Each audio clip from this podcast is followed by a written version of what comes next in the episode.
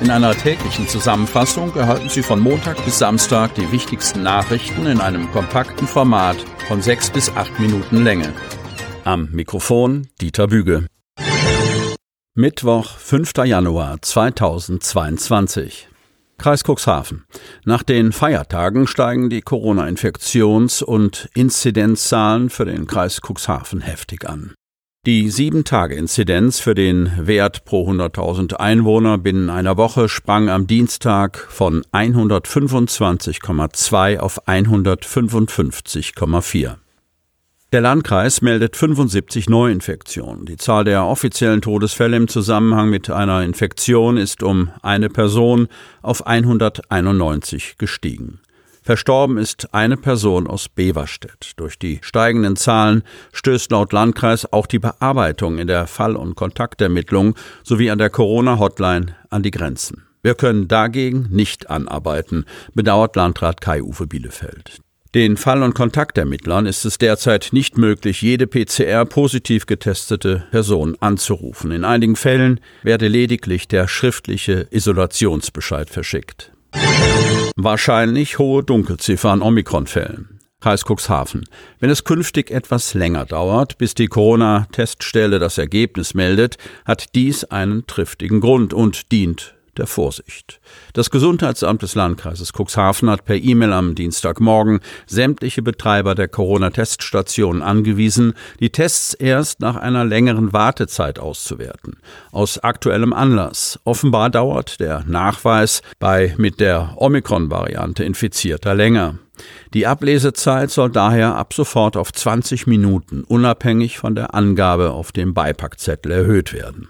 Stefanie Bachmann aus der Pressestelle des Landkreises bestätigt, dass an den Teststationen von Christian Kruse und Manuel Burkhardt aufgefallen sei, dass ein positives Testergebnis erst später, nach der eigentlichen Zeitspanne, auf den Applikatoren erschien. Der Arzt Manuel Burkhardt beschreibt auf Nachfrage unseres Medienhauses, dass an den Teststellen, die er gemeinsam mit Christian Kruse betreibt, alle Tests nicht sogleich entsorgt, sondern nach einer verzögerten Zeitspanne noch einmal abfotografiert werden. Bei dieser Kontrolle sei einem Mitarbeitenden in den zurückliegenden Tagen ein hoher Anteil plötzlich positiver Tests aufgefallen und dies bei zwei unterschiedlichen Teststrecken.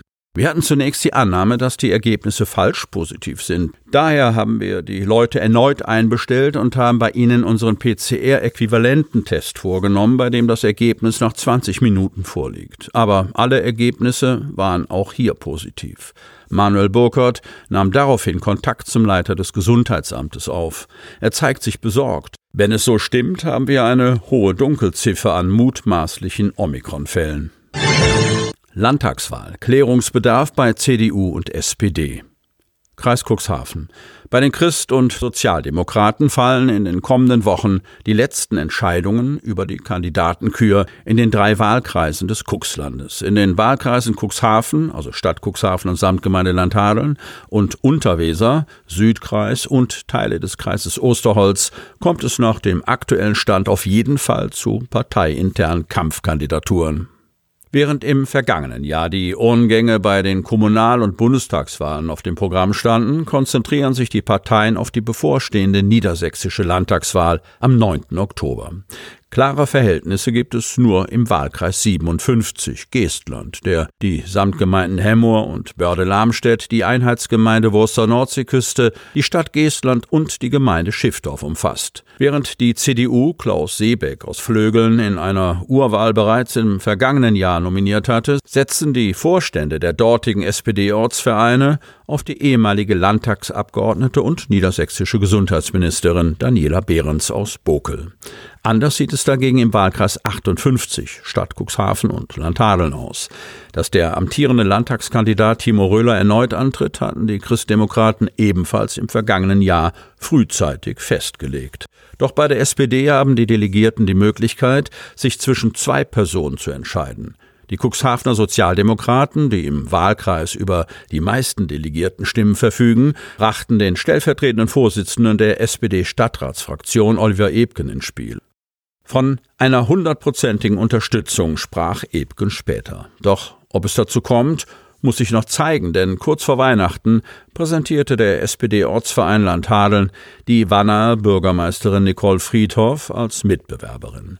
Die selbstbewusste und gebürtige Cuxhavenerin, die auch heute noch in Cuxhaven arbeitet, setzt darauf, dass es die SPD bei ihren Ankündigungen, mehr Frauen den Weg in Spitzenämtern zu ermöglichen, nicht nur bei Worten belässt, sondern bei der Landtagskandidatur auch entsprechend handelt. Ob ihr Appell etwas bringt? Die Cuxhavener verfügen über 14 stimmberechtigte Delegierte, Landhadeln nur über neun. Oliver Lottke leitet gemeinsam mit Katja Brösling nicht nur die Cuxland SPD, sondern holte im Wahlkreis 59 Unterweser bei der Landtagswahl vor fünf Jahren auch das Direktmandat und muss innerparteilich keine Konkurrenz fürchten. Seine Nominierung ist Mitte Februar vorgesehen und ein Selbstläufer. Nach Angaben des CDU-Kreisgeschäftsführers Dirk Thomelen haben bislang Dr. Dennis Ogotschu, Schiffdorf und Christian Molz-Lockstedt Interesse an einer Kandidatur bekundet. Damit Sie ab sofort keine Podcast-Folge mehr verpassen, benötigen Sie lediglich einen sogenannten Podcatcher. Auf den meisten Smartphones ist dieser bereits vorhanden. Falls nicht, dann suchen Sie ganz einfach in Ihrem App Store nach einem kostenlosen Podcatcher wie zum Beispiel Spotify, Apple Podcast oder AntennaPod. Selbstverständlich können Sie unsere Podcast-Folgen auch direkt über unsere Website unter cnv-medien.de slash podcast anhören.